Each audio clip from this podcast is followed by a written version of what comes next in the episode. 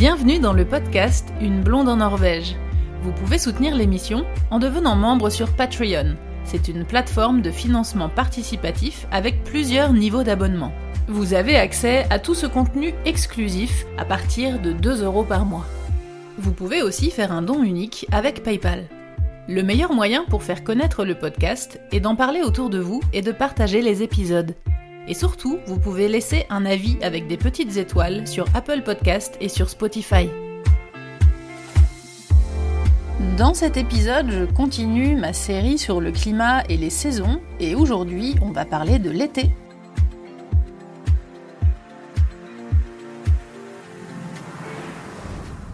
J'ai déjà fait euh, un épisode, enfin plusieurs épisodes sur euh, l'hiver. Il y a eu juste avant une série sur le printemps. Là, je passe à l'été. Il ne me manquera plus que l'automne que je vous ferai euh, à l'automne prochain, puisque comme je l'avais dit pour le printemps, sur les intersaisons automne et printemps, je pensais avoir moins de choses à dire, mais il y a quand même des, des petits conseils et des petites choses et des petites choses à dire.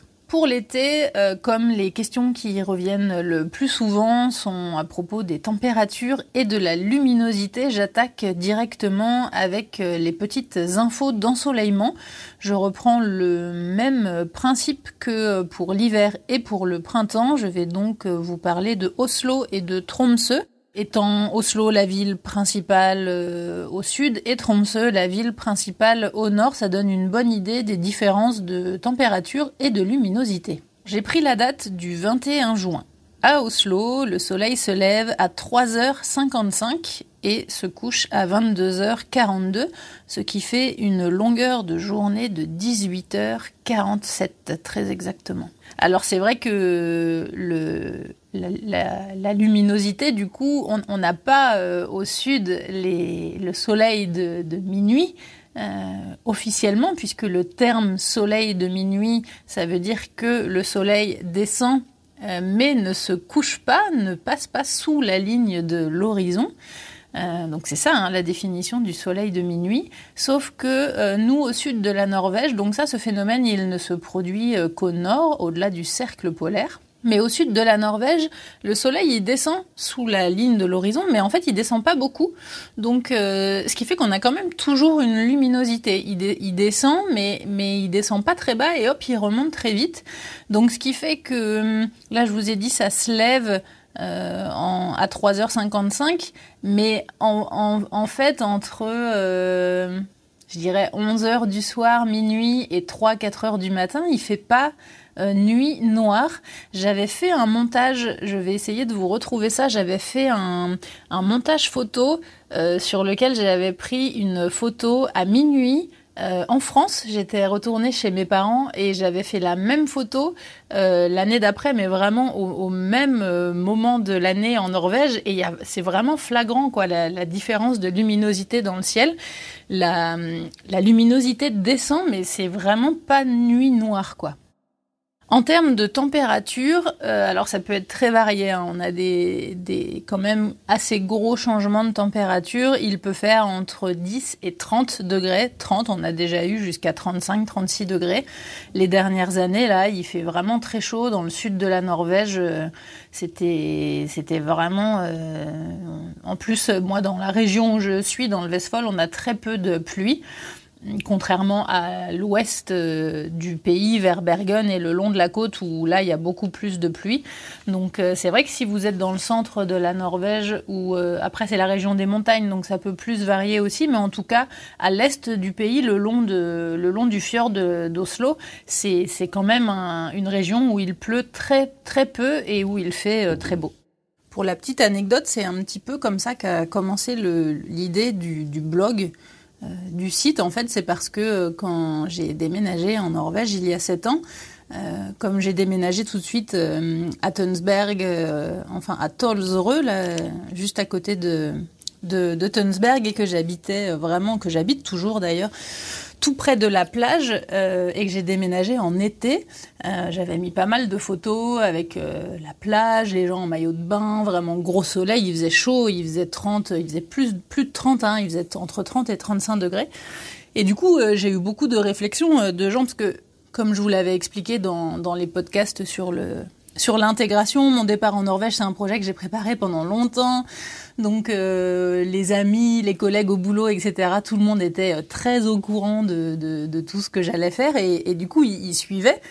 Et quand ils ont vu les photos que je postais, ils m'ont dit mais je comprends pas, t'es pas en Norvège là Parce que là tu mets des photos de plage, de soleil, de genre les, les gens en maillot de bain et tout, c'est je comprends pas. Moi je pensais qu'en Norvège il faisait froid tout le temps, que bon l'été peut-être un peu moins, mais qu'il faisait quand même froid et tout. Et c'est vraiment euh, pour euh, répondre à ces questions-là que m'est venue l'idée du blog, parce que quand je leur expliquais, quand je rentrais en France, et que je leur expliquais comment c'était, comment ça se passait et tout, euh, bah, moitié ils me croyaient pas en fait. J'étais obligée de leur montrer les photos, de leur dire mais si c'est comme ça. Et, c'est là que m'est venue l'idée au début juste de faire un petit blog pour écrire des articles pour pour montrer aux gens que les idées euh, les idées un peu, euh, les idées reçues qu'on peut avoir sur la Norvège, il y avait certains points qui étaient vrais, mais il y en avait quand même beaucoup qui étaient faux.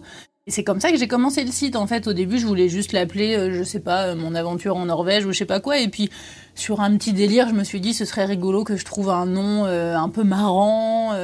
donc, j'ai trouvé le nom Une blonde en Norvège. Après, j'ai commencé à vouloir faire mon site. Et puis, finalement, ça revenait un peu au même de faire un site presque un peu pro, direct, plutôt que de faire juste un, un blog. Donc euh, voilà, l'idée a vraiment euh, mûri euh, comme ça et c'était vraiment lié au, climat en fait, parce que les gens étaient vraiment très surpris qu'il puisse faire beau et chaud en Norvège l'été. Donc c'est le cas, effectivement, il y a des gros changements de température. Si vous allez tout au nord, c'est autre chose. Alors effectivement, donc toujours pour cette date du 21 juin, si on prend Tromsø maintenant, Effectivement, c'est le jour polaire, donc le soleil ne se couche plus et il fait jour tout le temps euh, du 16 mai au 26 juillet. Alors la luminosité euh, change évidemment, hein. le soleil descend et se rapproche de la ligne de l'horizon, donc euh, ça, descend, mais il fait jamais nuit et il fait quand même vraiment très clair quoi.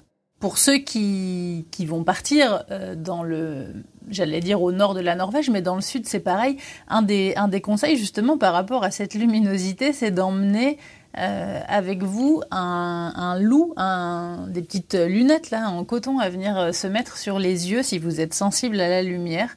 Parce que euh, partout en Norvège, en fait, je vous avais déjà expliqué que traditionnellement, il n'y a pas de, de volet en Norvège. Et même dans les hôtels et tout, euh, c'est quand même euh, assez régulièrement qu'il n'y a pas de rideaux très épais. Il y a toujours des rideaux, évidemment, mais c'est souvent euh, un peu des blagues. Enfin, moi, je me suis retrouvée plusieurs fois dans des hôtels où les rideaux étaient plus courts que la fenêtre ou, ou pas assez larges. Ou, et où, du coup, quand il fait jour tout le temps et que le rideau ne cache pas suffisamment la fenêtre, bah moi personnellement ça me gêne, ça m'empêche de dormir. Je sais que je reçois souvent la question euh, par rapport à l'hiver, est-ce que c'est pas euh, difficile ce manque de luminosité? Euh, ça, joue, c'est sûr. Pour moi, je trouve pas que ce soit très difficile, mais ça joue. Mais je trouve que cette luminosité constante l'été me gêne plus en fait parce que ça, ça a vraiment un, effet sur, sur le corps, sur, sur le rythme de, vie. Je vous en reparlerai plus tard. Mais, euh, mais du coup, c'est un truc qui peut vraiment vous gêner si vous faites du camping, par exemple. Bah, du coup, euh, sous la tente, il euh, n'y a, a pas de nuit. Il fait jour tout le temps. Et puis, dans les logements aussi, si vous prenez des Airbnb, c'est quand même assez souvent qu'il n'y a pas de rideau ou il n'y a, rien quoi aux fenêtres. Donc, ou alors, il y a un rideau, mais genre, c'est une blague, c'est un petit rideau en voile transparent qui ne sert à rien. Donc, si vous êtes sensible à ça, emmenez avec vous vos petites lunettes de nuit. En termes de température, il fait un petit peu plus doux au nord, ce serait plutôt entre 10 et 20 degrés. Ça grimpe quand même rarement au-delà de 20-25 degrés euh, l'été euh, tout là-haut, mais ça reste quand même des températures plutôt douces.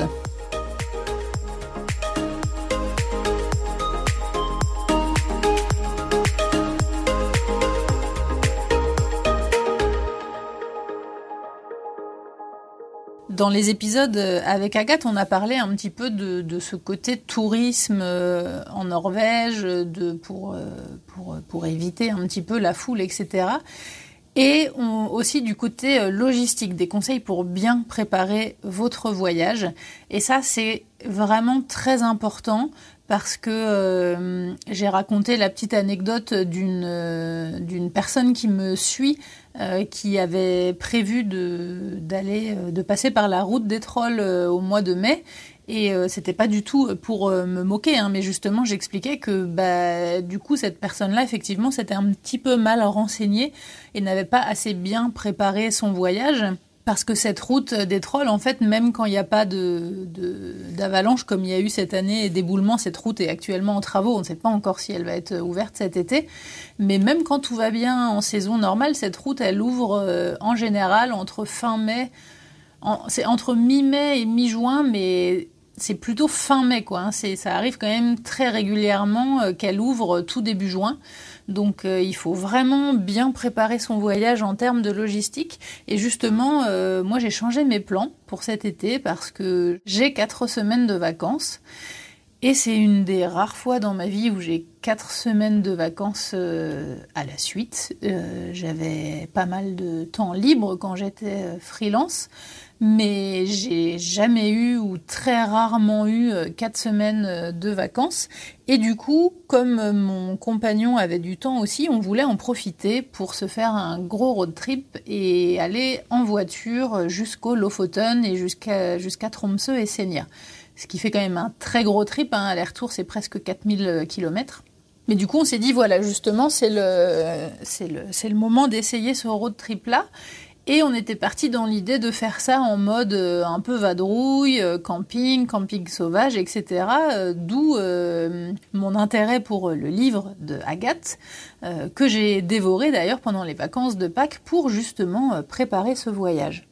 Et puis en fait, un petit peu après, en commençant à vraiment préparer la route et tout, je me suis rendu compte, je le savais, hein, c'était pas nouveau, mais je me suis vraiment rendu compte que ça faisait beaucoup de kilomètres, que ça allait être des vacances finalement très fatigantes parce qu'on allait faire beaucoup de routes, on allait très peu se poser au même endroit et que euh, ben, on est tellement dépendant de la météo, encore une fois, euh, comme le raconte euh, très bien Agathe et comme elle l'explique et comme elle donne des conseils pour bien gérer ça dans son livre, qui, je le rappelle, s'appelle Find Your Norway, que vous pouvez trouver grâce au lien sous la description du podcast.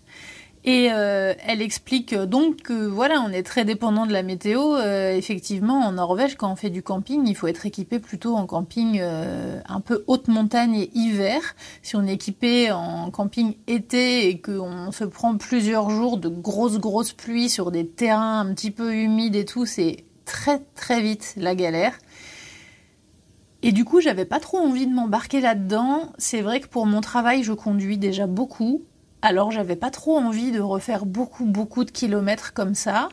Deuxième raison, euh, c'est que, eh bien là, avec la guerre en Ukraine et les prix de l'essence là en Norvège, c'est, ça a doublé depuis que je suis arrivée euh, ici. Quand je suis arrivée il y a 7 ans, l'essence elle était à 11 couronnes.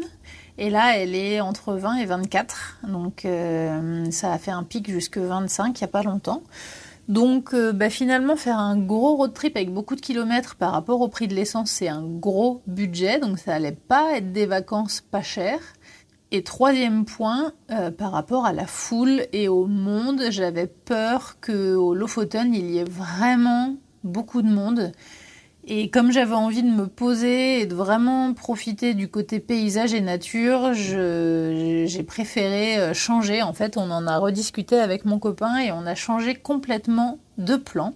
Et on va aller, et là je vais vous faire euh, cet été plein de belles photos, plein de belles vidéos et plein de reportages parce que justement, tout comme Agathe, j'ai envie aussi de faire la promotion d'endroits qui sont moins touristiques, euh, que ce soit dans ma région, dans Vestfold et Telemark, ou ailleurs en Norvège où je vais et où il y a moins de monde, où c'est des endroits qui sont moins connus, même parmi les Norvégiens. Euh, c'était un peu le but de mes reportages quand je vous avais parlé de Fierland, de etc.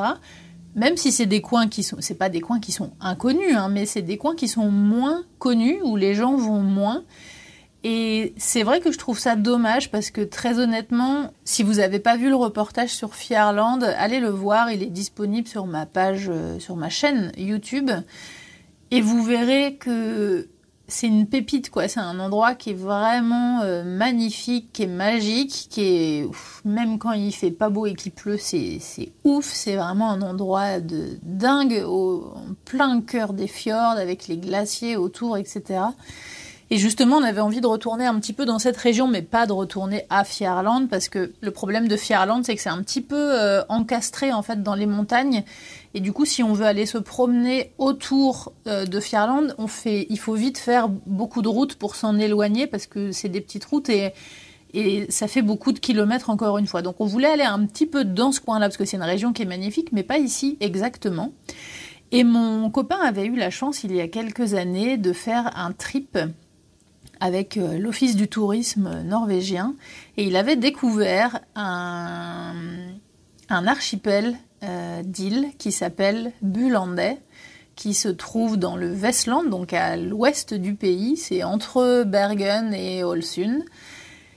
Et c'est des îles qui se visitent euh, principalement à vélo. On peut prendre un ferry euh, depuis, depuis la Terre et puis on, se fait déposer là-bas et on peut euh, soit se promener à pied, soit faire à vélo. On peut y aller en voiture aussi. Mais c'est une balade qui est très connue à vélo. Toutes les îles sont reliées par des ponts. Et c'est un petit peu les Lofoten du sud en fait. Et hum, j'ai vraiment envie d'essayer de, parcourir comme ça des endroits qui sont moins connus euh, pour vous montrer que c'est possible de découvrir la Norvège et des endroits de fous, de dingue, sans aller à Flom, à Garanger, à la route des trolls, Trolltunga, après Kestulen, à Bessegen. Tout ça, c'est des endroits qui sont magnifiques, mais qui sont, comme on le disait avec Agathe, mais tellement victimes de leur succès que je vois pas trop l'intérêt de venir en Norvège pour découvrir les fjords et d'aller faire une randonnée où on est à la queue leu avec 5000 euh, personnes et où à la fin de la randonnée, il faut attendre une heure pour aller prendre sa photo. La Norvège, c'est un endroit qui est tellement riche et qui est tellement euh, euh, vaste dans le sens où il y a quand même pas beaucoup d'habitants et même quand il y a les touristes, on peut quand même trouver des endroits cool, tranquilles où il y a personne. Donc je pense que ça vaut le coup d'explorer un petit peu ailleurs. Après, je, comprends hein, évidemment qu'on ait envie d'aller voir les, les, comme on le disait avec Agathe, les endroits qui sont les plus connus. Ils sont connus pour, pour bien une raison, c'est que c'est beau, c'est vrai que c'est magnifique. Mais soyez juste préparés à ça. C'est que si vous allez à Flom, à Garanger, ou euh, dans ces endroits-là euh, l'été euh, au pic du rush touristique entre juin et fin juillet, vous ne serez pas tout seul, hein. vous n'aurez pas ce côté euh, magique, relaxation, etc. Et vous pouvez être déçu. Donc si c'est quelque chose qui vous intéresse, que vous avez le temps de faire un petit peu de recherche et d'organiser votre voyage autrement, je vous conseille d'essayer de trouver un petit peu des circuits alternatifs. Et c'est en ça que j'ai envie de profiter de mes vacances pour découvrir des nouveaux endroits, pour vous faire des articles, des vidéos, des reportages, pour vous donner des cartes et pour vous dire où aller et pour euh, vous donner d'autres idées d'endroits.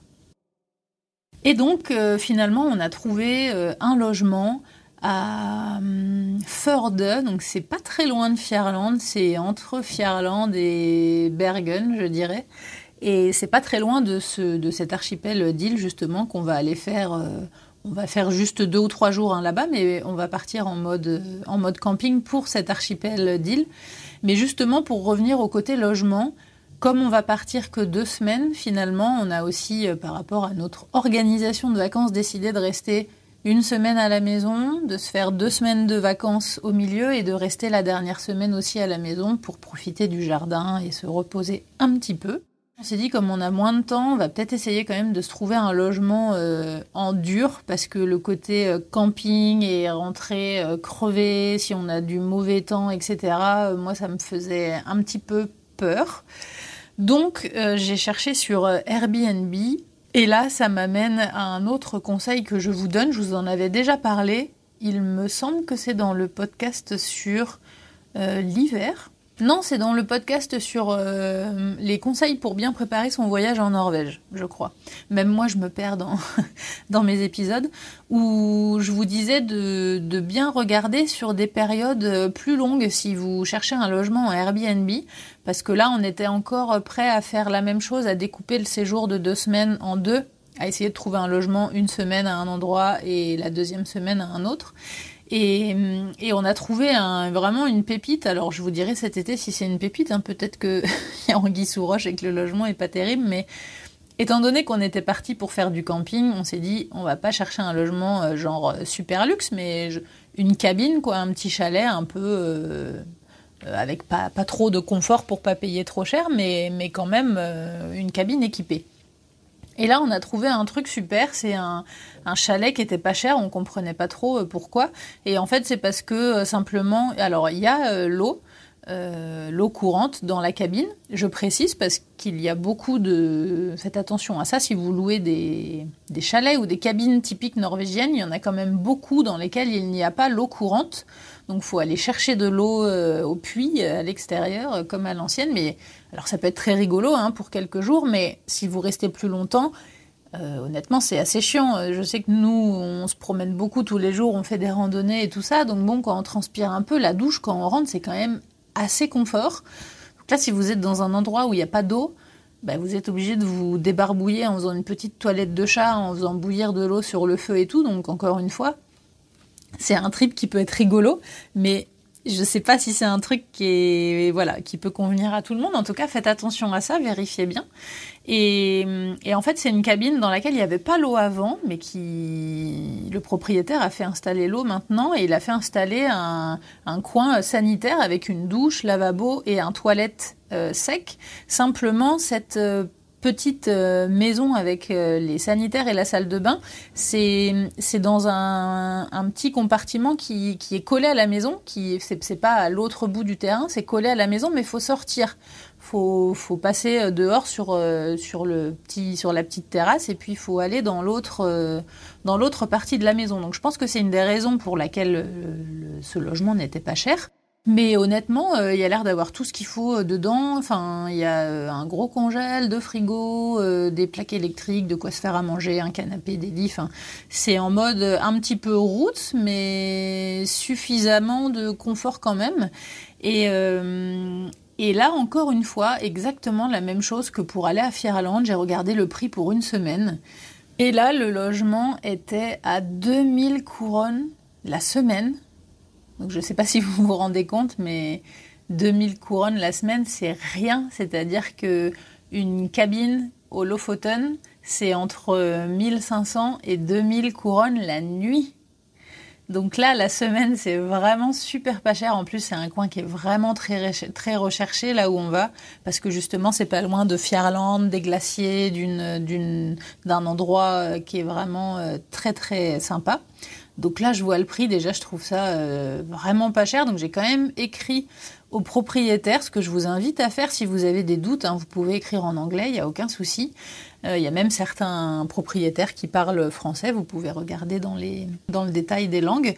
Et je lui ai juste bien redemandé confirmation, est-ce qu'il y a bien l'eau courante euh, dans la maison, bah, l'électricité, si vous doutez, vous pouvez demander. Il y a des maisons dans lesquelles il n'y a pas l'électricité aussi. Hein. C'est plus rare sans électricité. En général, c'est vraiment euh, précisé. Mais l'eau, faut faire attention. Quelquefois, on s'en rend compte juste quand on voit sur la photo de la cuisine qu'il n'y a pas de robinet et que c'est une bassine dans l'évier. Donc, euh, faut bien vérifier. Donc, euh, j'ai bien demandé au propriétaire, voilà, est-ce qu'il y a l'eau? Est-ce qu'il y a bien de l'eau chaude? Est-ce qu'il y a bien une douche? Est-ce qu'on peut accéder en voiture? Parce que c'est une cabine qui est un peu euh, euh, pour moi, c'est la cabine de rêve, c'est au milieu de la forêt, quoi. C'est au milieu de nulle part. Il euh, n'y a pas de voisins, il n'y a personne. On va être bien tranquille. Et je lui ai juste posé les petites questions que voilà que j'avais. Il m'a répondu oui oui c'est ça tout, tout, tout est bien prévu et tout. Donc 2000 c'était 2000 couronnes la semaine. Je fais bon ok. Et je crois que c'était même un peu moins que 2000 couronnes. Et pour deux semaines au lieu de payer euh, le double, du coup, 4000 euh, euh, et des brouettes, on a payé que 3500. Donc 3500 couronnes pour 15 jours de vacances en Norvège dans un endroit magnifique au milieu des fjords. C'est, vraiment une super affaire. Et j'ai pas de, pas de technique particulière. Hein. Je fais juste sur Airbnb une recherche en, utilisant bien les filtres. Euh, moi, je mets toujours logement complet. Je coche bien justement dans les filtres le fait qu'il y ait l'eau. Je veux une salle de bain. Je veux au moins une chambre parce que quelquefois il n'y a pas de chambre et on dort dans le salon en mode clic-clac, tout ça. Donc moi, je veux pas ça. Euh, vous mettez vos conditions et puis après vous faites le tri euh, par prix et puis il euh, faut bien regarder un petit peu après où c'est, etc. Faut faire juste attention en fonction du véhicule aussi que vous avez. Quelquefois c'est vraiment une petite cabine en hauteur dans les montagnes, donc si vous vous sentez pas à l'aise de conduire sur des petites routes, vérifiez bien sur la carte que c'est pas loin d'une grosse route. Mais en tout cas, c'est un super bon plan de prendre des vacances plus longues parce que souvent les hôtes sur Airbnb proposent des réductions pour les séjours longs. Donc ça peut être un bon euh, moyen d'avoir un logement euh, en dur pour euh, pas trop cher.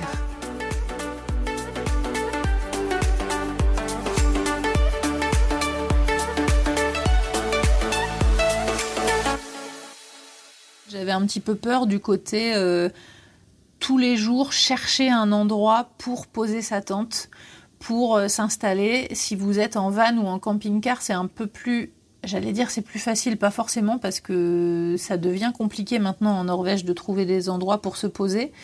Et si vous suivez un petit peu euh, sur les réseaux sociaux euh, ou sur les blogs les gens qui se déplacent en van et en camping-car, il y en a quand même beaucoup qui expliquent qu'ils sont déçus parce que ben, on finit très souvent euh, sur les parkings ou euh, sur les parkings de supermarchés ou sur les parkings de stations-service parce que euh, parce qu'on ne trouve pas de place ailleurs ou qu'on en a marre de chercher justement et qu'on a trop faim ou qu'on est fatigué ou qu'on a envie de se poser.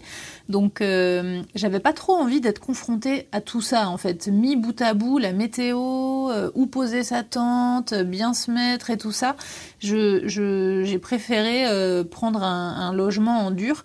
Et c'est vrai que si vous êtes intéressé par ce mode de voyage un peu plus nomade, van, camping-car ou vraiment euh, le livre d'Agathe euh, vous sera d'une grande utilité.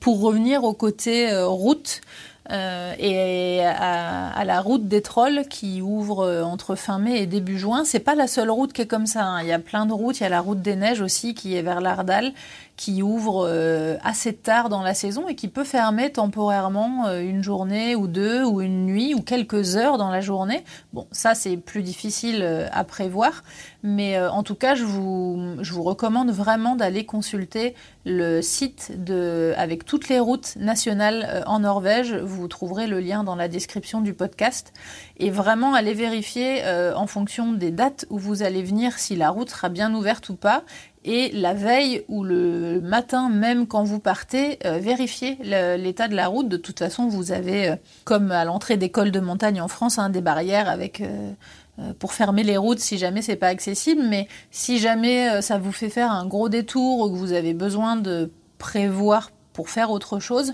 du coup c'est quand même assez pratique de vérifier la veille ou le jour même. Alors il y a une différence aussi par rapport au, côté euh, camping. Euh, Agathe dans son livre explique que, elle, fait plutôt du, enfin elle fait plutôt, elle fait essentiellement du bivouac, c'est-à-dire qu'elle a une tente qui se plie, qu'elle emmène avec elle, elle emmène son sac de couchage, elle emmène tout. Elle part faire une, marche et elle campe sur la marche.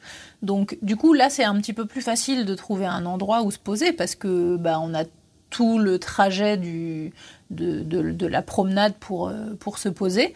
Ça, c'est quelque chose que j'ai jamais fait et que j'aimerais bien euh, essayer. C'est vrai que j'ai pas l'équipement, donc du coup, comme c'est pas non plus une passion euh, pour moi, le camping, même si j'en ai fait beaucoup quand j'étais petite. du coup, j'ai pas eu envie d'investir dans du camping, dans du matériel de camping de bivouac, puisque j'ai déjà du matériel de camping, mais moins portable mais c'est quelque chose que j'aimerais beaucoup essayer. Mais en tout cas, il y a une différence euh, en Norvège entre faire ce genre de camping-là, parce que effectivement, là, c'est plus facile pour trouver un spot. Mais si vous faites du camping comme moi je le fais, où j'ai tout le matériel dans la voiture, j'ai ma table de camping, mes chaises, etc. Bon, ça, j'en ai pas forcément besoin, mais j'ai une tente. Euh, euh, Décathlon euh, deux secondes là qui se jette euh, le, rond il est juste énorme. Enfin on peut pas partir en randonnée avec ça. C'est pas du tout une tente de bivouac. Donc moi j'ai besoin de camper à côté de ma voiture. Et c'est là que c'est compliqué c'est de trouver un endroit où pouvoir camper à côté de sa voiture. Donc c'est aussi un, truc qu'il faut prendre en considération si vous, si vous pensez faire du camping en Norvège. Est-ce que vous allez être en mode camping camping ou en mode bivouac? Autre question que je reçois beaucoup aussi par rapport au déplacement, c'est les ferries. Alors ça, je comprends hein, que ça, euh, pas que ça n'effraie, mais parce que c'est pas effrayant, mais que ça, ça inquiète un petit peu en, gestion et en logistique, parce que les ferries en Norvège ne se réservent pas. Euh, si vous prenez, si vous venez de France en voiture en Norvège, par exemple, comme euh, je l'ai expliqué dans plusieurs podcasts et dans un article, c'est tout à fait possible hein, de venir depuis la France avec votre propre véhicule en fonction de là où vous partez, de là où vous allez. Ça peut euh, être plutôt rapide. Moi, je le fais quand je rentre à Noël, ça me, je mets deux jours. C'est sûr que si vous partez du sud de la France et que vous allez au nord de la Norvège, ça fait beaucoup. Mais moi, je pars du nord de la France et je vais au sud de la Norvège. Donc, du coup, c'est vraiment euh, pratique. Mais euh, donc là, par exemple, le ferry qui fait Danemark-Norvège, c'est un ferry qui se réserve évidemment. Il faut réserver pour les passagers et pour le véhicule concerné. Mais les petits ferries en Norvège qui traversent les fjords ou qui vous, qui vous font prendre des raccourcis, c'est des ferries qui ne se réservent pas. Donc il faut simplement arriver et se mettre dans la file d'attente. Il n'y a pas d'autre solution. C'est pareil pour les habitants, c'est pareil, il n'y a pas de différence pour les touristes ou pour les résidents. Il n'y a pas le choix, c'est comme ça. Simplement, en général, les ferries, c'est toutes les 20 minutes, ça dépend. Il y en a, c'est tous les quarts d'heure, il y en a, c'est toutes les demi-heures. Il y en a certains, c'est toutes les heures, mais c'est un peu plus rare en général. Ça, ça, tourne quand même assez, assez vite, assez bien. Mais il y a, certaines lignes où, où c'est plutôt toutes les 40 minutes, 45 minutes ou toutes les heures. Euh, et, du coup, en termes de logistique, ben, si vous arrivez euh, que dans la file, il y a déjà beaucoup de gens, ben, vous savez déjà que vous n'allez pas pouvoir monter dans le, dans, le, dans le prochain ferry, donc vous allez être obligé d'en attendre un autre et de prendre celui d'après. Donc effectivement, euh, ça peut vous faire perdre du temps si vous aviez des visites à faire ou quoi. C'est un peu, c'est pas facile, enfin c'est impossible à, à gérer en fait parce que vous savez pas s'il y aura du monde ou pas quand vous allez arriver. Donc ça, c'est un petit peu, euh, bah, faut prendre le, faut prendre les choses euh, comme elles viennent. Il faut s'adapter. Et en termes de paiement, euh, la plupart des ferries maintenant fonctionnent avec les autopasses. Donc ça, c'est des petits boîtiers pour tous les péages automatiques en Norvège. Et c'est les mêmes boîtiers que pour les stations de, de, péage sur les, sur les autoroutes. Et puis euh, sur quelques petits euh, vieux ferries, euh, vous allez avoir les, les, personnes qui s'occupent de l'embarquement qui vont venir voir tous les véhicules un par un pour vous demander de payer. Les prix, ça peut être vraiment pas grand-chose comme assez cher. Donc c'est pareil, vous avez juste à taper sur Google la ville de départ et la ville d'arrivée de votre traversée et là vous aurez un il n'y a pas de site en particulier, mais si vous tapez le nom de la ville, vous allez trouver tout de suite le PDF avec la grille des horaires, avec le premier départ, le dernier départ, et avec euh, les tarifs. Alors les tarifs sont pas toujours inclus dans ces tableaux-là et j'ai cru comprendre que c'était pas facile à trouver. En tout cas, c'est vrai que ça peut assez vite grimper. Je me souviens euh, d'un tournage euh, avec euh, lequel on était dans la région de Bergen, je crois que c'était avec euh, France Télévisions, et on avait un minivan. Et il me semble que pour une traversée de 10 minutes, on a dû payer peut-être 30 euros ou 30 ou 30, 35 ou 40 euros. Donc c'est quand même assez conséquent. Donc c'est vrai que si vous faites beaucoup de traversées avec un véhicule type camping-car ou van, ça peut euh, vite faire grimper la facture. En termes d'équipement, alors ça c'est une question que vous me posez euh, beaucoup, comment s'équiper, qu'est-ce qu'il faut emmener? Euh, C'est un peu comme au printemps en fait, faut emmener de tout parce que comme je le disais au début, avec les températures, vous pouvez avoir 10 et un temps très humide avec beaucoup de pluie, donc 10 degrés mais un ressenti de, de moins. Euh, et vous pouvez avoir jusqu'à 35 degrés. Si vous allez euh, tout au nord de la Norvège, je pense par exemple au Cap Nord, moi j'y suis allée au mois d'août et il faisait zéro avec le vent, on avait un ressenti de moins 3 au mois d'août. Donc j'étais habillée en hiver, j'avais le gros manteau d'hiver, gants, bonnets, euh, etc. En plus avec le vent, c'est vraiment désagréable. Malheureusement, pour euh, le poids des valises, euh, c'est vrai qu'un voyage en Norvège, c'est assez euh, chiant à gérer pour préparer parce qu'il faut emmener de tout. Euh, il faut emmener euh, pas forcément du gros hiver. Hein. Si vous n'allez pas au nord de la Norvège, il n'y a pas besoin de s'habiller en ours polaire non plus. Mais euh, emmener quand même des, vêtements un peu plus chauds et surtout des vêtements un peu de type randonnée imperméable qui sont bien résistants au vent. Et puis évidemment, même si vous vous dites moi je suis pas frileux, j'ai jamais froid et tout ça, prenez euh, des, des suites, euh, des, des, petites, euh, des polaires, un kawaii, une doudoune. Habillez-vous vraiment correctement pour, pour partir sur les randonnées, pour aller vous promener. Par rapport aux chaussures, je, je, recommande les chaussures montantes. Je sais que tout le monde n'apprécie pas ça, mais c'est vrai que les, le terrain en Norvège sur les chemins de promenade, hein, parce que pas forcément les chemins de randonnée, randonnée, mais juste d'aller se promener, euh, marcher euh, du, parking jusqu'à un point de vue euh, qui passe par un petit sentier en sous-bois. Bah, on a quand même très souvent et très vite les pieds trempés parce que parce que c'est des terrains un peu humides avec des zones un petit peu presque marécageuses à certains endroits. Donc je recommande les chaussures les chaussures montantes. Et moi, mon outil euh, indispensable dont je vous ai parlé dans les épisodes sur toutes les saisons, c'est mes petits chauffe chaussures là. Et ça, je les emmène tout le temps, je les emmène l'été. Parce que justement, même si on a des chaussures de randonnée bien imperméables, bah, je trouve qu'après de la marche plusieurs heures dans un terrain un petit peu humide, même si les chaussures sont bien imperméables à la base, je trouve que dedans c'est quand même un peu humide. Moi, j'aime bien quand c'est bien sec et, quand c'est un peu chaud dedans. Donc, euh, j'utilise euh, été comme hiver mes petits chauffe-chaussures.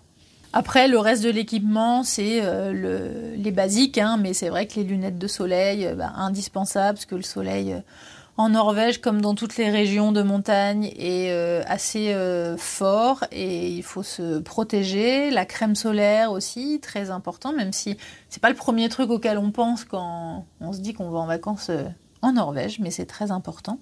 Et puis moi j'emmène toujours l'été un petit, un petit bonnet et des petits gants fins en coton parce que euh, en montagne, il y a très souvent beaucoup de vent et euh, vous pouvez être très vite brûlé par le vent. Donc je vous recommande de vous protéger les mains. Et aussi, euh, dans, pas mal de randonnées, il y a des...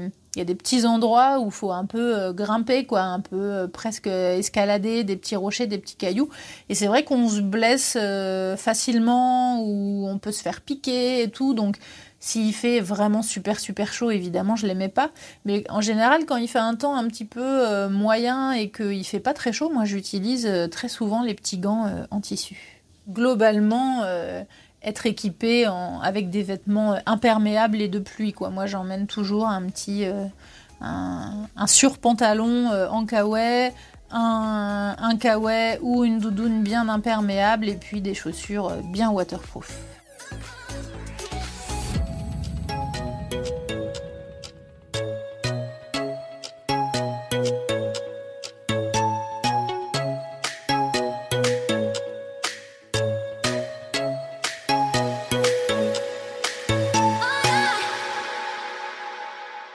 Question aussi que je reçois souvent. Est-ce que euh, l'eau est potable partout en Norvège? Est-ce que l'eau est bonne? Alors oui. Euh, la Norvège, c'est un des pays avec une des meilleures euh, qualités concernant l'eau du robinet. C'est vraiment une très bonne haut. Euh, moi, j'habitais à Paris avant et je ne sais pas s'il y a des auditeurs qui sont à Paris et qui trouvent que l'eau est bonne. Peut-être que ça a changé.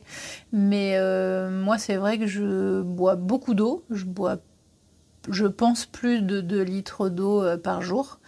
Et à Paris, j'avais une carafe filtrante parce que je bois trop d'eau. Du coup, c'est trop de logistique, euh, comme j'étais dans un petit appart au troisième étage sans ascenseur, je pouvais pas me ramener euh, des packs d'eau comme ça euh, à volonté et je faisais mes courses à pied, j'avais pas de voiture.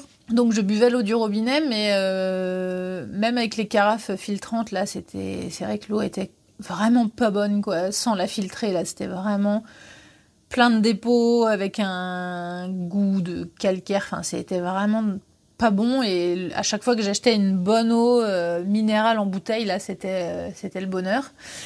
Et du coup, quand je suis arrivée en Norvège, c'était le gros gros bonheur parce que l'eau, elle est super bonne. c'est même pas qu'elle a pas de goût, c'est qu'elle est bonne en fait. Il y a plein de gens qui qui disent ça des fois, qui, qui goûtent l'eau du robinet, disent mais l'eau elle est bonne, elle a un bon goût quoi. On a l'impression que c'est une eau minérale euh, en bouteille. Et en plus, moi j'aime boire frais, j'aime pas les boissons et l'eau à température euh, ambiante. Et l'eau euh, du robinet en Norvège, elle est très très froide, elle sort glacée, donc ça c'est pour moi c'est parfait. Donc euh, vous pouvez sans hésiter venir avec vos gourdes, vos thermos, je vous recommande de faire ça. Ça c'est un des conseils que j'ai donné plusieurs fois pour éviter d'acheter du plastique, des bouteilles en plastique d'ailleurs. en Norvège, ça se vend pas les packs d'eau. C'est un truc assez euh, rigolo euh, en différence, je trouve, par rapport à la France. On vend des bouteilles d'eau, il s'en vend évidemment, mais euh, elles sont en vente à l'unité.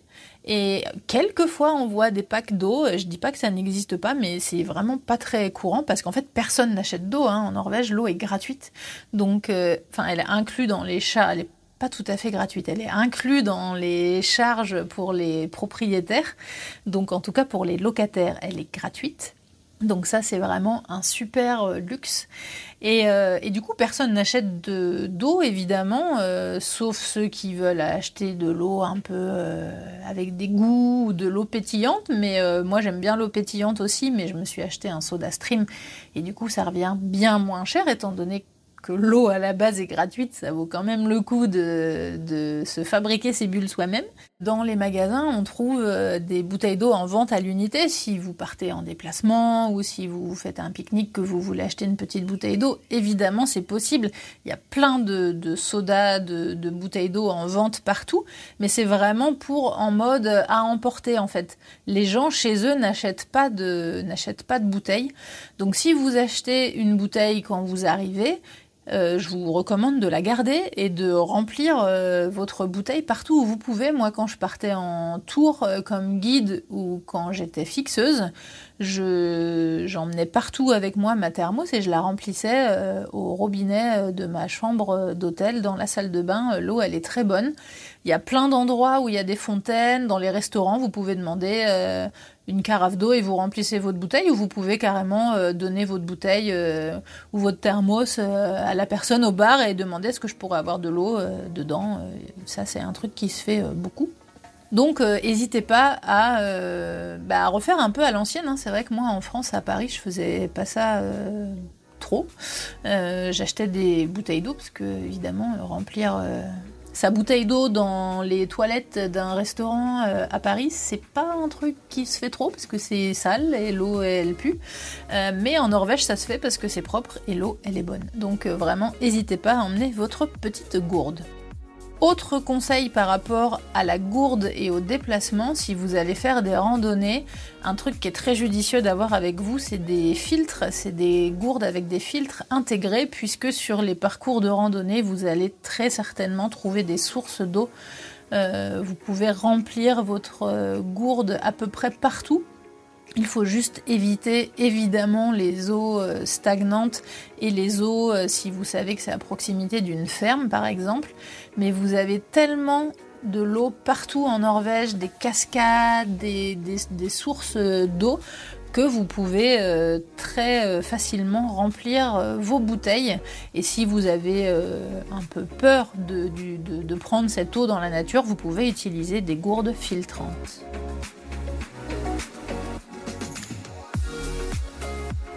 Rendez-vous dans le prochain épisode pour la suite. Retrouvez l'émission sur toutes les applications de podcast et en format vidéo sur YouTube. N'hésitez pas à partager les épisodes et à laisser un commentaire sur Apple Podcast ou sur Spotify. Merci à Louise, Eddie et tous les autres contributeurs qui soutiennent l'émission sur Patreon. À bientôt!